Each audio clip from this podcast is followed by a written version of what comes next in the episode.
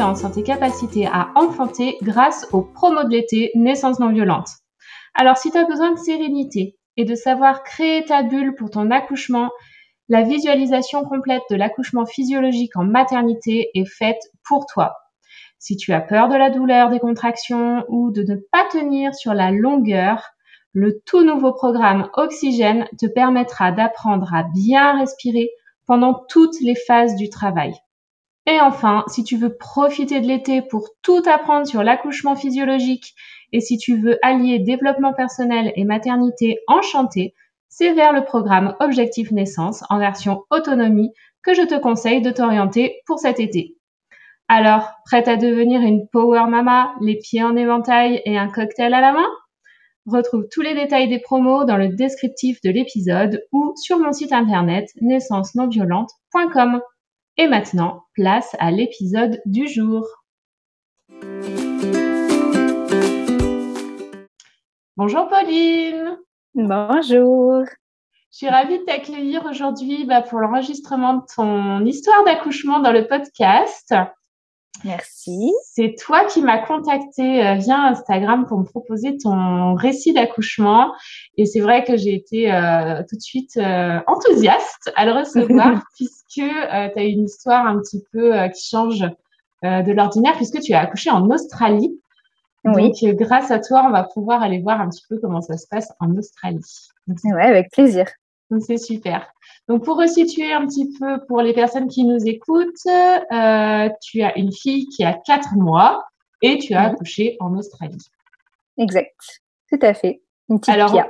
Ouais, une petite Pia. Euh, au niveau de ton couple, donc comment ça se passe? Toi, tu es française, ton conjoint est australien. Euh, comment vous vous êtes rencontrés? Comment vous êtes euh, venus à avoir un enfant, à choisir d'habiter en Australie? Est-ce que tu peux nous resituer un petit peu l'histoire? Oui, bien sûr. Alors moi, je suis arrivée en 2016, en 2017 en Australie, et c'était vraiment pour voilà, la classique, la vie de backpacker. Euh, je voulais travailler dans des fermes pour gagner de l'argent et puis je voulais euh, voilà, voyager après. Euh, et puis le premier, premier endroit où je suis arrivée, en fait, j'ai voilà, rencontré ce seul Australien, parce qu'il n'y a pas énormément d'Australiens qui fait ce genre de taf. et puis j'ai bravé le seul interdit que ma maman m'avait imposé, c'était de ne pas trouver un Australien. Donc quand deux mois après mon arrivée, je lui ai dit Bon, j'ai rencontré quelqu'un. Euh, bon, j'ai autre chose. Elle me dit, il est australien. J'ai dit oui. Elle me dit, c'est pas vrai, le seul australien, tu l'as trouvé. Donc voilà. Pendant deux ans, on a travaillé, on a voyagé. Euh, et puis, euh, moi, les, mes deux années, en fait, on peut faire que deux ans, enfin maintenant trois, mais à, mon époque, deux ans. Et, et en fait, on s'est dit, il est trop tôt. En fait, la seule manière pour moi de rester plus longtemps, c'était qu'on fasse un visa partenaire ou qu'on se marie.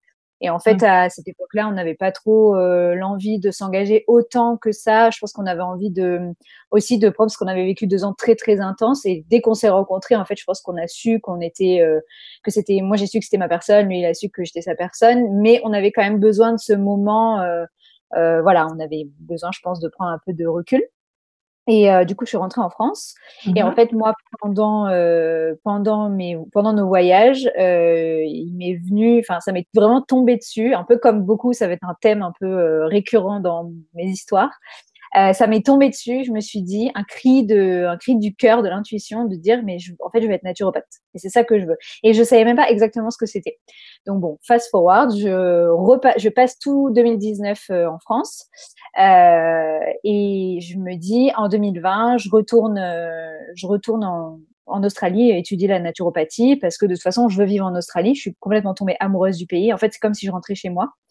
Et hum, j'étudie la naturopathie et euh, voilà parce que je vais être naturopathe et je vais vivre en Australie. Donc ce serait ridicule de d'étudier en France euh, alors mmh. que je peux pas forcément euh, exercer en France. Et donc entre temps on a renoué contact et en fait on, voilà on s'est rendu à l'évidence, on s'est dit mais c'est toi et c'est personne d'autre. Et lui entre temps il avait eu le temps de réfléchir et quand on s'était connus on s'est dit mais mais on veut pas d'enfants. Enfin, tu sais, on n'était pas du tout dans ce trip-là. On avait, lui, il avait 23 ans, moi j'avais 24 ans. et voilà, on voulait juste s'amuser, voyager, pas de responsabilité, tout ça.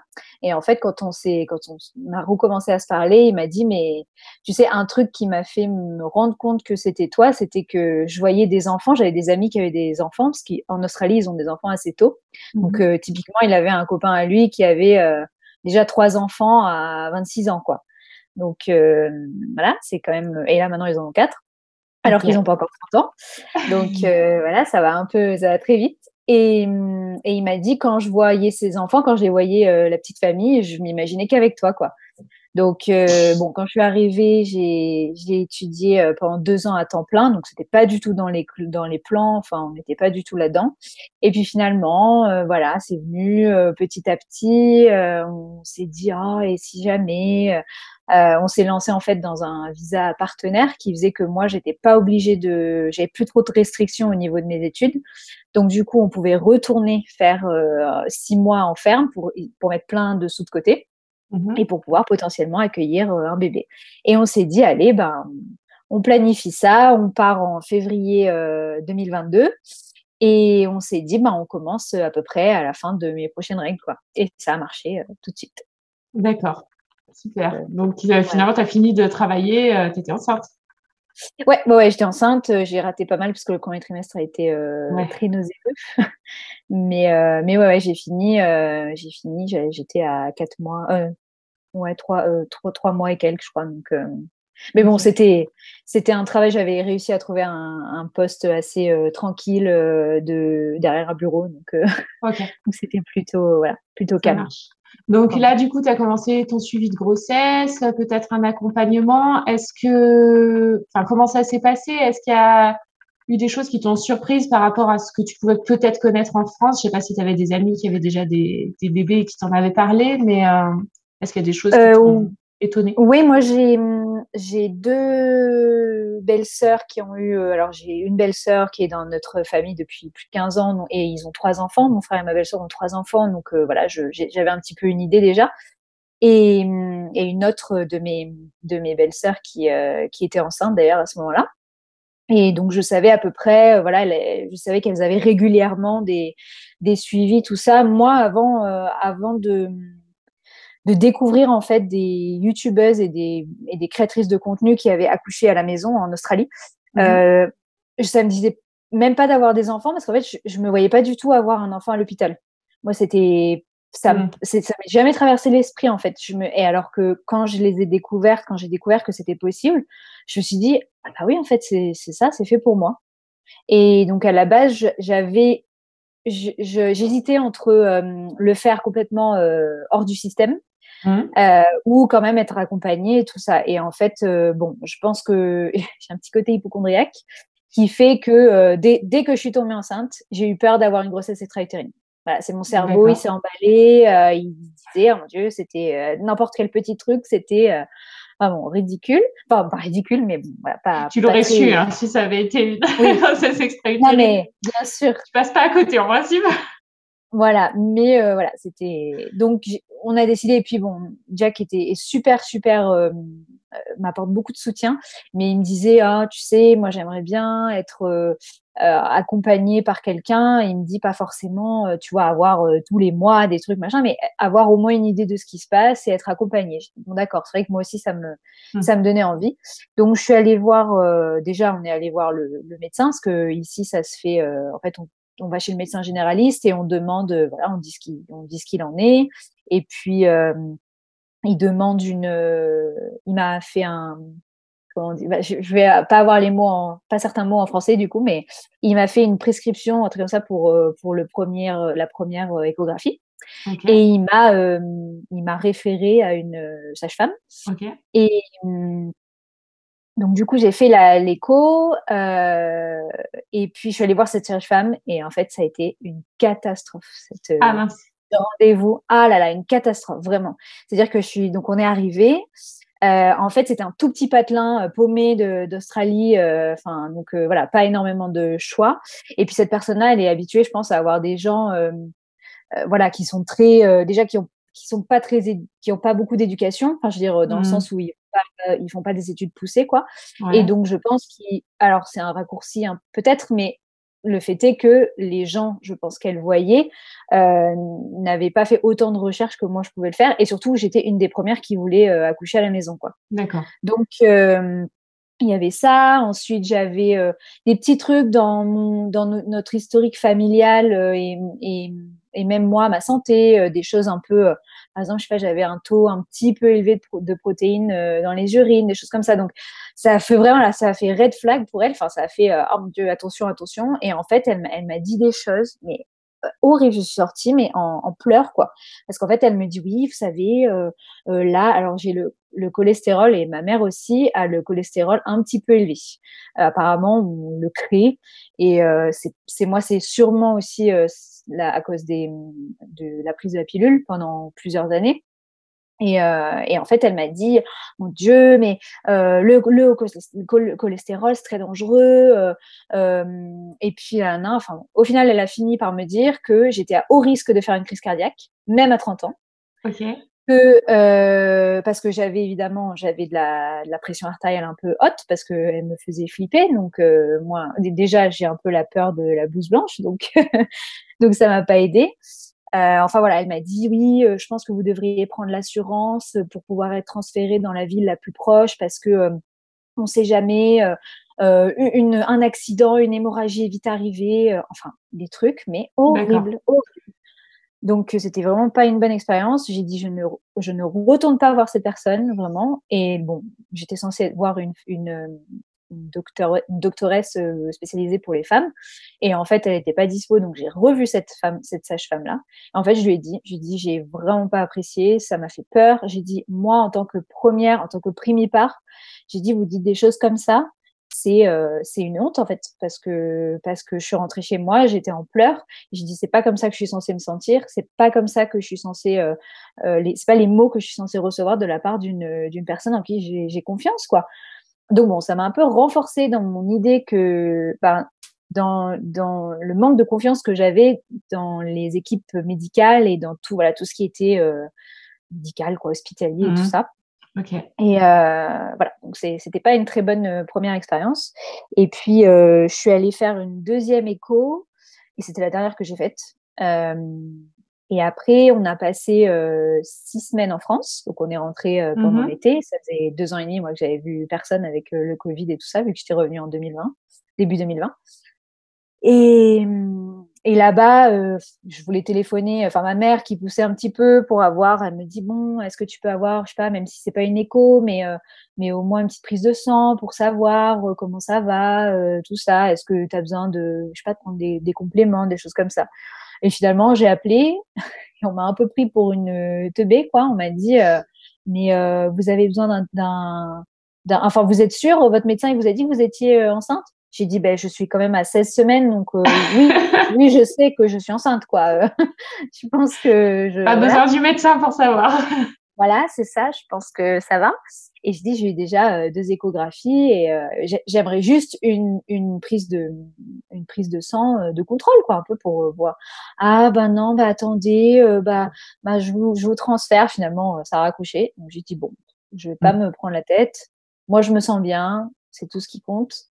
voilà. Et après, on est revenu en septembre euh, et puis euh, septembre, on est, on s'est posé là où je suis aujourd'hui, donc dans le nord euh, tropical du Queensland. Et à ce moment-là, j'étais à peu près à, à, je dirais 28 semaines peut-être, 27, mmh. 28 semaines. Et en fait, il a fallu que, ben, que je commence à chercher euh, une sage-femme euh, qui veuille bien m'accoucher à la maison. Euh, après, je voulais aussi une doula parce que j'aimais je, je, beaucoup le travail que, que les doulas faisaient et je pense que c'était tant pour moi et en même temps c'était aussi pour Jack parce que j'avais envie qu'il qu'il comprenne. Alors lui, il n'était pas contre l'accouchement à la maison, mais je pense qu'il avait euh, et il connaissait pas trop en fait, donc il avait mmh. un peu des appréhensions et il voulait être un peu soutenu dans ce sens-là. Ouais. Euh, voilà, ça a été un petit peu euh, un petit peu stressant parce que euh, la sage-femme que je voulais vraiment est une des seules sages-femmes en fait qui fait ça dans la région. elle était complètement bouquée. Mmh. Et en fait, ma doula, ma doula m'a dit bon, sans pression. Si tu choisis euh, un, un, suivi avec moi, je peux éventuellement poussé auprès de la sage-femme, parce qu'elles travaillent évidemment beaucoup ensemble, quoi. Mmh. Et alors, pas, pas que toutes les deux, mais la sage-femme avec beaucoup de doula, quoi. Et cette doula en particulier, ma doula en particulier, m'a dit si si tu considères que je peux t'apporter les premiers, pendant l'accouchement, les, premiers, euh, les premières heures de travail, euh, si je peux euh, t'aider au maximum, et comme ça on l'appelle au dernier, dernier mmh. moment, voilà, elle me dit, elle sera, elle sera OK et ça pourra marcher. Je dis, mais bien sûr, enfin, moi, de toute façon, j'ai envie d'emmagasiner les informations. J'emmagasine les informations depuis un an déjà. j'ai dit, voilà, je, je, limite être tranquille, enfin mmh. tranquille avec moi-même et mon, chéri, quoi, c'est tout. Oui. Et donc voilà, ça a marché comme ça. J'ai pu la voir, mais vraiment, je m'en suis remise. Je suis un peu voilà dans ces dans ces tripes là et je m'en suis vraiment remise à l'univers. J'ai dit, je te fais confiance, euh, voilà. Et je et oh pardon. Ah, je te fais confiance à 100% et voilà, on verra ce qui se passe. Et le fait est que voilà, j'ai eu l'équipe de, de choc. Quoi. Ça s'est bien passé, ouais. C'est une des grosses différences avec la France, du coup, où la doula peut être là avant la sage-femme, alors que chez nous, euh, c'est euh, ah, pas trop possible, tu vois. Donc c'est bien dommage. Ah mince. Ah, oui, ah oui, parce que, mm. parce que ici, c'est vraiment. Euh, alors, peut-être pas dans tout, enfin, peut-être pas dans dans toutes les situations, mais en tout cas, la doula fait, fait un gros travail d'éducation euh, et la mmh. sage-femme est vraiment euh, euh, dans le côté médical, mais si elle peut, elle fait rien en fait. moi, ma sage-femme est vraiment comme ça, elle a un discours, elle dit moi, si je peux, je m'assois et puis je, je fais rien quoi. Mmh. Alors bon, pour le prix, c'est un petit peu, euh, c'est un petit peu. Euh, Elle intervient s'il y a un souci, donc c'est quand même une sécurité. Exactement. Euh, voilà. Bien sûr, bien sûr. Ouais, ouais. Non, mais ça fonctionne du coup plus comme en Angleterre où voilà, la doula elle a vraiment sa place pendant le travail de l'accouchement et les sages-femmes, bah en fait, elles ont plutôt envie d'arriver tard mmh. pour pouvoir bah, enchaîner un peu les, les accouchements aussi, quoi. Oui, exactement. bah, c'est ce qui s'est passé avec ma sage-femme déjà, elles n'avaient pas. Alors, elles n'avaient pas parce qu'elles sont obligées d'être deux. Euh, mhm. elles sont pas censées rester plus de 12 heures, je crois, d'affilée. D'accord. Et, euh, et euh, le fait est que, que mes sages-femmes sont parties, je crois qu'elles sont parties vers 7h30, 8h de du matin de mon accouchement. Et à midi, elles étaient à l'accouchement d'une autre, eh ben femme dans, les environs. Quoi. Ouais. Donc, ouais, elles ont bien dormi. Ok, super. Euh, du coup, tu t'es préparée avec ta doula, avec ta sage-femme, mais du coup sur la fin de grossesse plutôt, et ton conjoint a été euh, préparé lui aussi euh, à cet accouchement? Ouais. Ouais, ouais, il a fait tout. On a presque fait tous les rendez-vous ensemble, surtout ceux de la doula. Après ceux de la sage-femme, c'était plus voilà écouter le bébé, des choses comme ça. Mais mais c'est vraiment la doula, ça a vraiment fait énormément énormément changer d'avis, enfin pas changer d'avis, mais ça l'a vraiment rassuré. Il, il, a senti qu'il avait lui aussi un pouvoir, quoi. Hum. Et euh, ça l'a, alors j'aime pas trop le mot en français, mais ça l'a, ça l'a empou, empouvoiré. ça lui a donné, hum. voilà, il s'est senti un peu plus empowered. Ça lui a donné sa place. Voilà, exactement. Et ouais, il a vu en, quoi il était capable. Exactement. Ok. Exactement. Super. Bon, et ben, je te laisse raconter cet accouchement. Comment ça s'est passé? Alors, ça a déjà, ça a duré 36 euh, heures en tout d'accouchement actif, enfin, de travail actif. Mais euh, le, moi, j'ai eu la, je pense que j'ai eu la, poche des os percée. Alors, c'est toujours un peu difficile, je trouve, quand on est en, tant que première maman. J'en ai parlé avec beaucoup de, beaucoup de premières femmes qui accouchent, qui, enfin, qui accouchent pour la première fois, pardon. pardon et elle, elle, on, reçoit beaucoup d'informations, mais on ne sait pas si c'est ça en fait. Donc moi, je me suis levée une nuit, c'était un jeudi soir, jeudi dans la nuit. Euh, je me lève, je vais aux toilettes comme euh, à peu près euh, dix fois dans la nuit, comme d'habitude. Et, et puis je me remets au lit. Et avant de me remettre au lit, je sens quelque chose qui coule. Et je me dis, bah mince, est-ce que c'est bébé qui appuie sur ma vessie? Et puis je suis un peu incontinente, bon, je sais pas. Et puis ça m'arrive deux, trois fois euh, dans la nuit. Bon, ça m'empêche pas trop de dormir, mais, mais voilà, un peu bizarre, quoi. Et le lendemain, je sens quand même que des fois, ça, voilà, ça fuite, quoi. Et donc, je, je contacte ma sage-femme et je lui dis, euh, bah voilà ce qui arrive, tout ça. Elle me dit, euh, elle me dit, comment ça Elle me dit, est-ce que tu as senti J'ai dit, bah oui, mais bon, ça sent pas grand-chose. Elle me dit, bah, normalement, euh, si c'est du liquide amniotique, euh, ça devrait sentir euh, un peu sucré, un peu comme le sexe en fait. Elle me dit un peu comme quand tu fais l'amour et t'as un peu voilà. Et j'ai dit bah et elle me dit et, l'urine ça sent l'urine voilà. Et j'ai dit bah ça sent pas l'urine c'est sûr mais j'arrive pas, en fait, je ne savais pas quelle odeur trouver ou chercher. Donc, bon, je lui dis, je, je, reste comme ça, je fais attention et puis euh, je, te, je, te, dis. Elle me dit, en tout cas, normalement, quand ça, quand, même quand c'est fissuré, en général, le travail commence dans les 24 heures, 48 heures après, normalement. Et bon, alors je passe ma journée de vendredi, nuit de vendredi à samedi, rien du tout. Ah, j'étais dégoûtée. Je me suis dit, oh non, tout, ce, tout ce travail pour rien. J'étais à fond, euh, j'étais euh, voilà, j'étais prête quoi. Et puis bon, elle me redit, elle me dit bon, on fait, on fait quand même attention parce qu'il faudrait pas que ça dépasse. En fait, elle me donne toutes les informations. Elle me dit, moi, je te forcerai jamais à aller à l'hôpital, euh, évidemment, c'est voilà, c'est pas mon, intérêt quoi. Mais elle me dit, je te donne les informations, tu fais comme tu veux euh, avec, tu fais ce que tu veux avec, et puis euh, et moi, je, suis là pour te suivre jusqu'au moment où je peux plus te suivre parce que ça devient dangereux pour moi en tant que professionnel quoi. Je voudrais, enfin, il faudrait pas qu'il m'arrive, voilà. Et ça, on en avait beaucoup parlé avant. Et je dis, bah, je veux bien attendre encore jusqu'à ce soir. Et on voit demain matin si ça continue. Bon, samedi soir, euh, je commence à avoir des crampes euh, qui me font lever du canapé et je me dis, oh, ah d'accord, bon, c'est des petites, euh, petites crampes de, règles en fait. Et la nuit se passe plutôt bien. Je dors pas énormément parce que ben, j'ai quand même des, voilà, ça, ça, vient, ça part, ça vient, ça part. Et puis euh, à 4h30 à peu près du matin, euh, le réveil de mon chéri sonne parce qu'il est bouché, donc il travaille euh, assez tôt le matin. Et puis, et puis il m'entend commencer à, à respirer un peu plus profondément, à commencer à faire des bruits, tout ça. Donc il a dit bon, et il m'a dit je suis restée un petit peu dans le lit et je me suis dit, bon, je sais qu'aujourd'hui, je vais pas au travail. Donc, du coup, il s'est levé et à ce moment-là, une fée du logis. Il a commencé à tout débarrasser, tout ranger, tout machin. Il a installé la piscine. Il m'a fait des petites tartines pour le petit déj. Il m'a fait mon café. Il m'a fait machin. Il m'a fait truc. Il était, mais hyper, euh, je pense qu'il était hyper dans l'adrénaline, quoi. Et puis moi, j'étais un peu dans ma zone. J'attends, j'attends. Bon, je respire encore un peu, mais j'étais bien, quoi. Et euh, vers 6h30 du matin, du coup, il appelle euh, Madoula, enfin, il envoie un message à Madoula, et il dit, bah voilà, ça commence à être un petit peu plus intense, mais rien de, rien de fou, mais Pauline aimerait bien que tu viennes. Donc, euh, elle me dit, ok, ben, je, je viens d'ici une heure. Donc, je crois qu'il lui avait envoyé à 5h30, donc elle arrive à 6h30. Et puis, elle me fait des petits snacks, voilà, des petites bliss balls, là, tout ça. On papote. Elle me dit, bah, retourne, elle nous dit, retournez vous coucher un petit peu, vous, vous reposer. Euh, parce que c'est vrai que votre nuit a été un peu agitée. Donc euh, voilà, prenez tout le sommeil que vous pouvez prendre. Donc c'est ce qu'on fait. Et puis euh, voilà, on mange, on déplace finalement la, la piscine qu'on avait mise.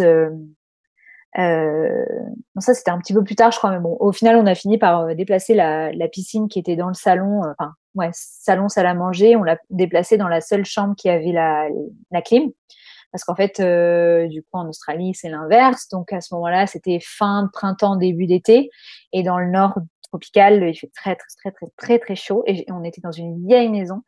Euh, donc il faisait une chaleur à crever déjà. Donc elle m'a dit on va tout déplacer là-bas, la doula. Et en fait ils m'ont fait un petit. Euh, Jack a pris euh, plein de coussins et plein de couvertures.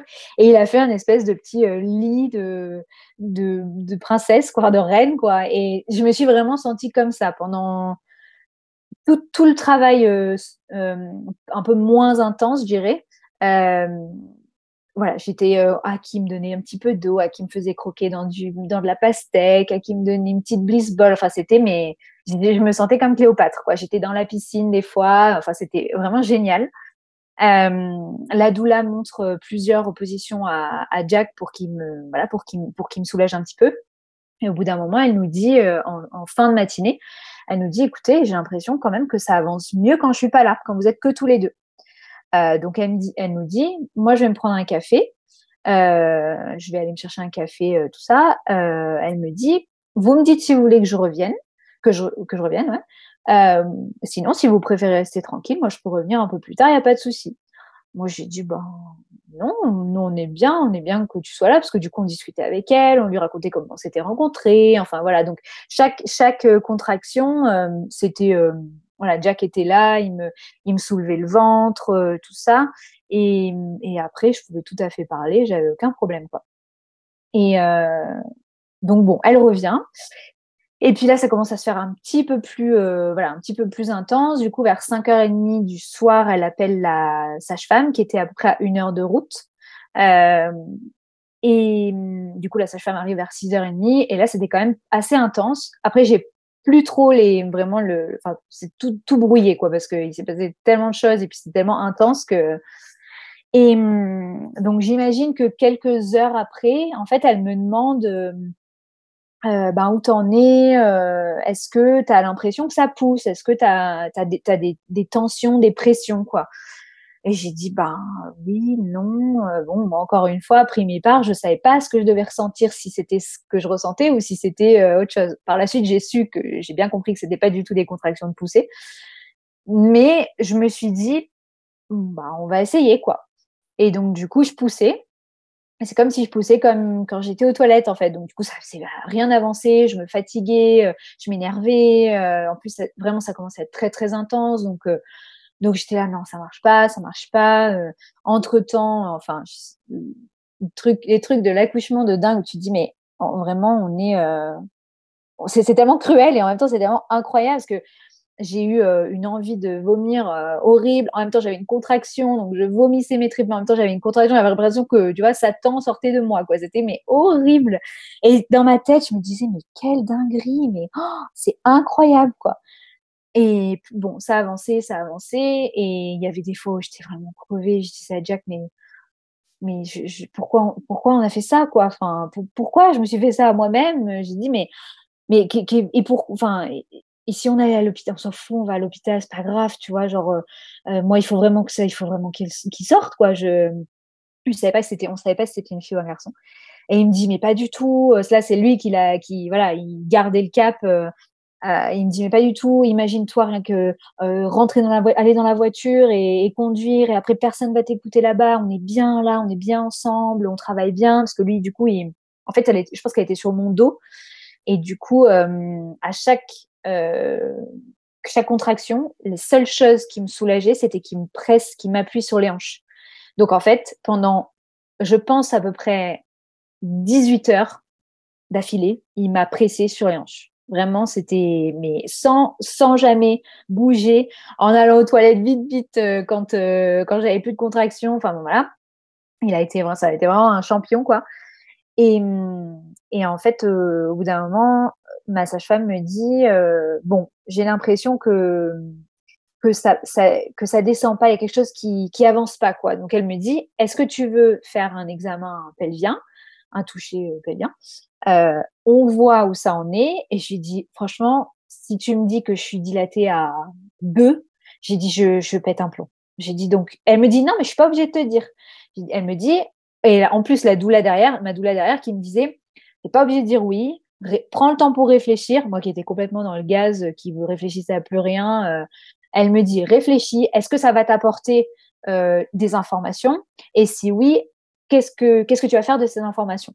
Donc au final, j'ai dit bon, qu'on me dise si je dois me si je peux me reposer ou qu'on me dise si c'est game on quoi, tu vois si je dois y aller. Au final, donc elle me le fait, c'était vraiment pas très agréable. Et elle me dit et pourtant elle est très voilà, elle fait très attention quoi, très douce. Elle me dit bon, allez vous reposer. Euh, sur le coup, ça m'a ça m'a pas plu parce que je, racontais à des copines qui m'ont dit oh là mais horrible qu'elle te dise ça. Je dis mais pas du tout. Moi on m'a dit va te reposer. J'ai dit mais bien sûr, je vais me reposer vraiment dans mon lit, il y a pas de souci quoi. Donc je vais dans le lit, on, va dans, le lit et puis euh, voilà, les contractions deviennent vraiment beaucoup plus intenses. Euh, et après, j'apprendrai que j'étais dilatée qu'à 6. Donc, c'est pour ça que quand je poussais, ça n'avait pas marché, quoi. Et, et au bout d'un moment, la deuxième sage-femme, qui euh, une petite, une petite bout de femme euh, qui a 30 ans d'expérience, qui est néo-zélandaise, qui a 30 ans d'expérience en, en, accouchement à domicile, elle me dit est-ce que tu avec son accent que j'adore?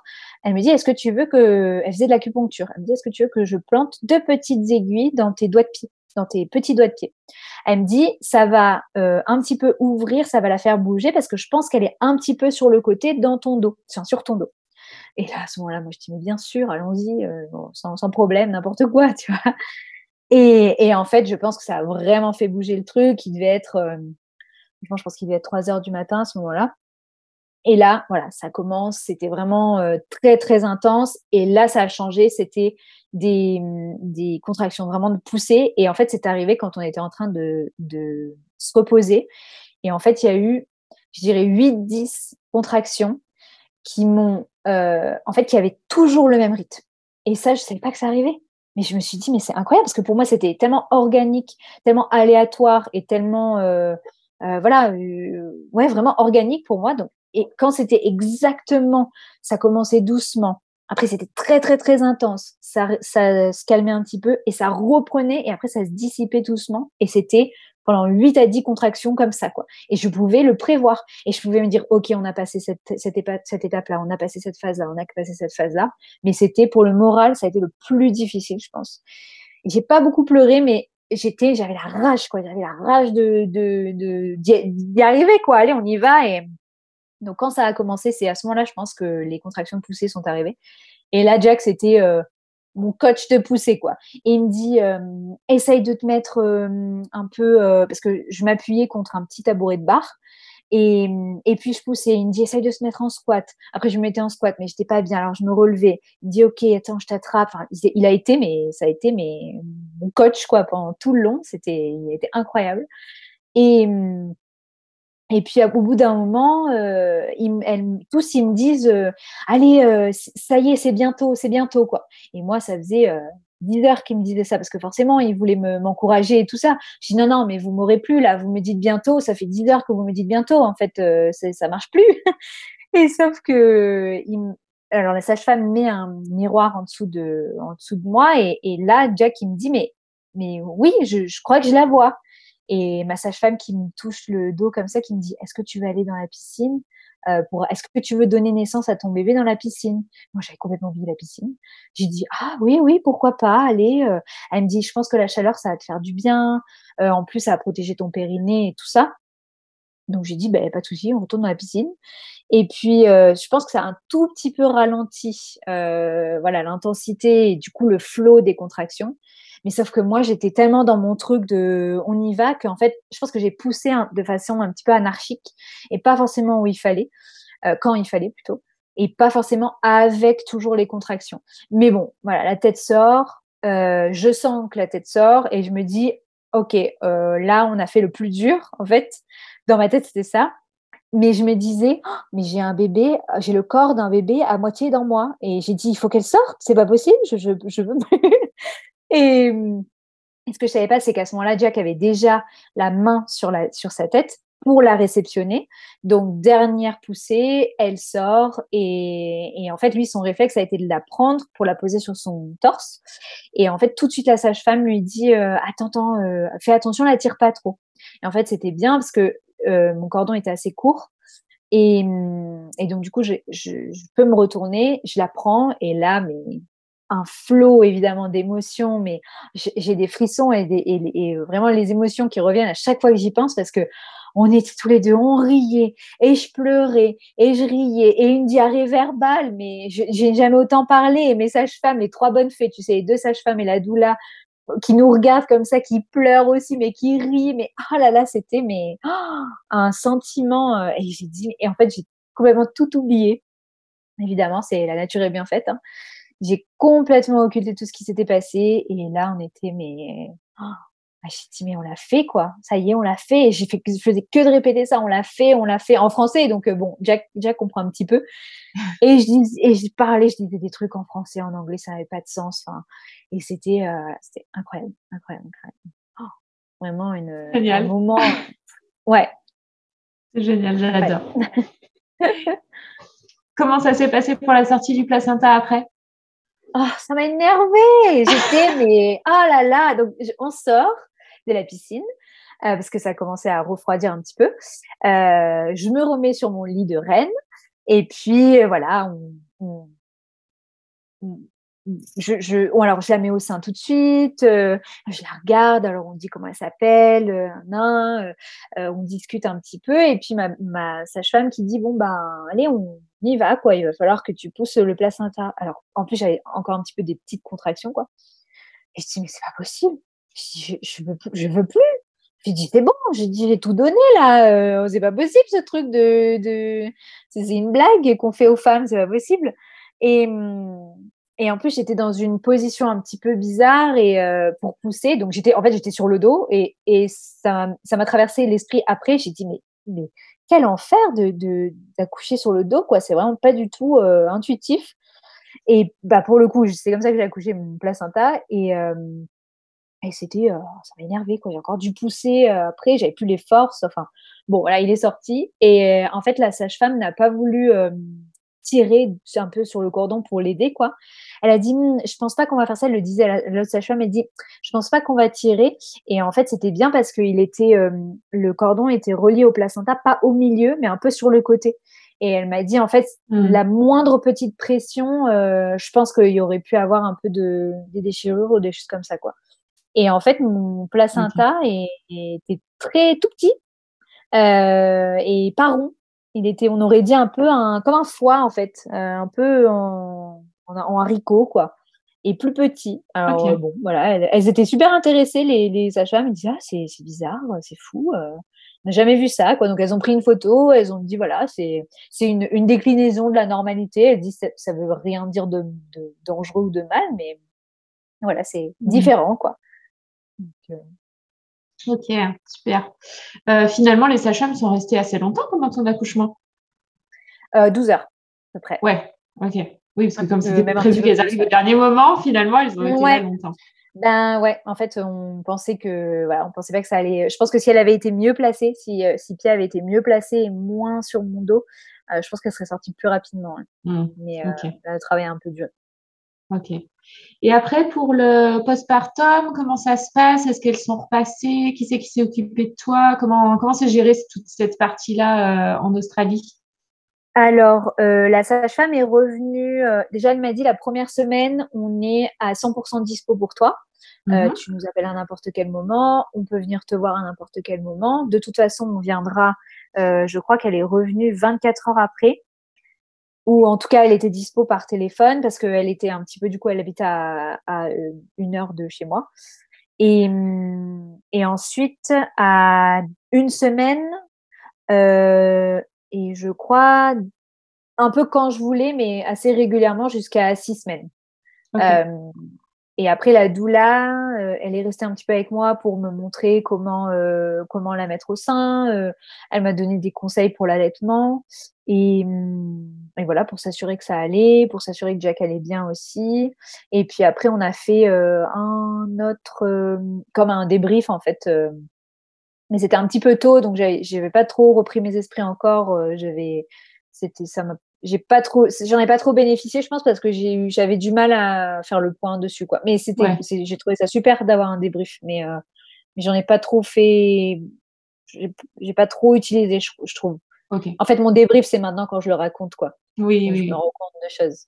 Ouais, ouais, ouais. Oui, il faut que la construction se fasse parce qu'on est tellement dedans euh, pendant l'accouchement qu'après, c'est tout flou et il faut réorganiser les choses. Avec les récits des autres qui étaient là. Exactement. Ça, par contre, c'était super. Mmh. Parce que euh, la sage-femme, elle, euh, elle nous a donné plein de petites infos, plein de petits trucs que nous, évidemment, on était à fond dedans, donc on n'a pas du tout remarqué.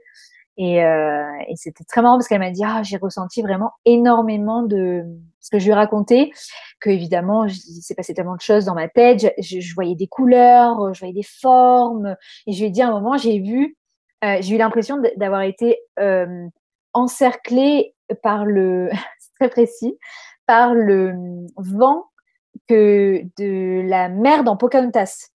Oh, Donc, à un moment, Pocahontas, il y a du vent et il y a dans, dans ce vent, dans cette air-là, enfin dans cette brise-là, il y a plein de feuilles et des petits trucs comme ça. J'ai eu l'impression d'être enveloppée là-dedans. Et, et, elle m'a dit, eh ben, c'est très drôle que tu dis ça parce que euh, j'ai, à un moment donné, c'était tellement chargé euh, en énergie qu'elle m'a dit, j'ai eu des frissons. Et mmh. c'est marrant parce que quelques jours avant, j'avais fait euh, un, petit, euh, un petit appel euh, à mon arrière-grand-mère paternelle que j'ai pas connue parce qu'elle est, elle est née. voilà, il y a un décalage dans mes, dans mes, dans mes générations. Donc, du coup, elle est née au début de, enfin, fin 1800, donc en 1880 et quelques. En fait, elle était accoucheuse parce que nous, on est de Corse et une autre île. Et, et en fait, elle a accouché plus de 100 bébés. Plus, de 100, plus de 100 personnes en fait chez elle, voilà. Et donc du coup, j'ai un peu fait appel à elle. Moi, je l'ai pas connue parce qu'elle est décédée avant que je naisse. Et mmh, voilà, j'ai fait appel à elle. J'ai dit voilà, on s'est jamais parlé.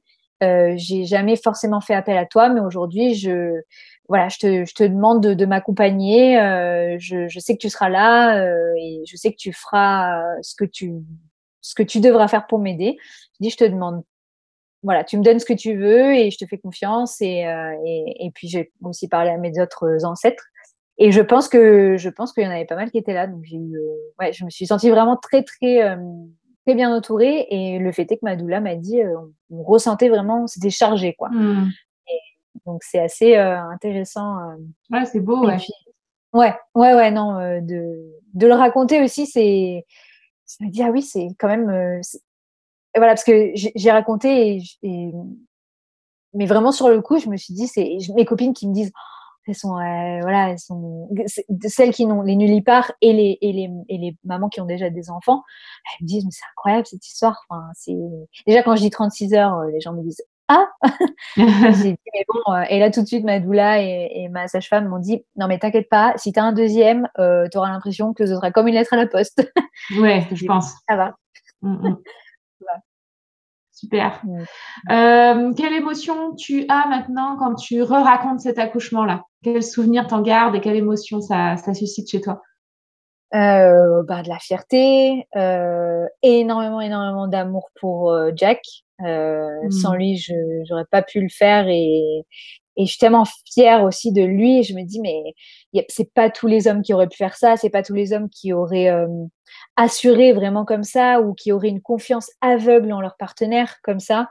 Euh, il s'est vraiment abandonné à son à son à, son rôle quoi et, euh, et, je suis trop contente que ce soit il y a vraiment plein de choses qui sont euh, hyper symboliques et que j'adore le fait que ce soit lui qui, qui l'ait touché en premier mmh. euh, la première main qui l'ait touché le fait qu'il qui m'ait vu dans des états où évidemment il m'a jamais vu et c'est rare qu'il je pense pas qu'il me reverra euh, comme ça de sitôt mais il a jamais montré aucun signe de faiblesse alors que c'est quelqu'un de très très très sensible et, et après on en reparle avec ma, ma belle-mère qui me dit moi j'ai eu j'ai eu pas peur mais elle me dit moi forcément protective protectrice envers mon fils elle m'a dit je, je, me demandais comment lui gérer mmh. et et lui bon il fume et il est, il a pas fumé. C'est, je sais que ça, tout le monde va dire, ah mais normal, encore heureux. Mais en vrai, en vérité, quand quelqu'un fume et ne fume mmh. pas pendant autant de temps parce qu'ils sont tellement focus sur ce qu'ils font, euh, c'est quand même assez rare. Et, et voilà, il a, il a revêtu sa cape de, de, de papa et de, de partenaire et c'était génial. Pour ça, je suis trop contente. Donc évidemment, hyper fière. Euh, et vraiment l'envie de le partager, de dire mais c'est possible. En fait, comment je, moi je me suis ressentie, comment je, moi je me suis sentie d'être euh, comme une reine, euh, qu'on prenne soin de moi, de pouvoir me laisser aller, d'être à moitié à poil et, et pourtant de pas avoir cette pudeur parce que j'étais souveraine en fait. Et mmh. je me suis dit mais toutes les femmes devraient ressentir ça, toutes les femmes. Et du coup quand j'entends des récits où les femmes sont pas respectées, ou sont pas écoutées, où ça finit là. Donc une des sœurs de, de Jack avait accouché en août, euh, donc en août 2022, et ça a fini en césarienne d'urgence. Et, et en fait, lui aussi, du coup, m'a dit, mais quand j'entends, euh, et, et, aussi une autre copine a terminé en césarienne d'urgence euh, en octobre. En fait, il me dit, mais quand j'entends ça, mais personne te touche, en fait. Personne te mmh. touche personne touche à ce bébé, on le fait ensemble et, et, on, et on le met au monde ensemble et on s'en occupe ensemble, quoi. Et, et, voilà, et du coup, ben, hyper, forcément hyper reconnaissante d'avoir été aussi bien entourée. En même temps, j'ai choisi les personnes qui m'ont entourée, donc quelque part, c'est pas, voilà, je, je l'ai pas volé. Oui, c'est pas le hasard. Mm. Voilà. Euh, et, et j'ai énormément appris.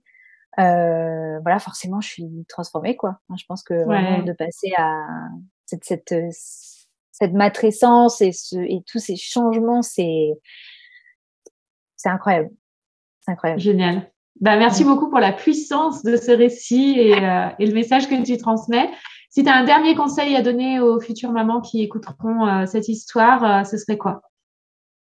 Euh, ça va être un peu bateau, mais c'est faites-vous confiance. S'il y a un mmh. petit, une petite flamme qui brûle euh, au fond de vous, euh, écoutez-la, faites-la grandir, portez-lui de l'attention et, et vous regretterez jamais en fait. Vous regretterez jamais de vous être écouté. Mmh. Merci beaucoup, Pauline. C'était vraiment super de, de t'écouter.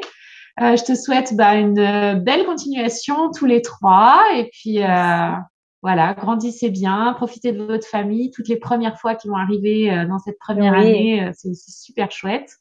Et puis euh, peut-être agrandir la famille plus tard. Oui, peut-être, on verra, on verra. On a notre récit d'accouchement. Avec plaisir. Merci beaucoup. Merci beaucoup.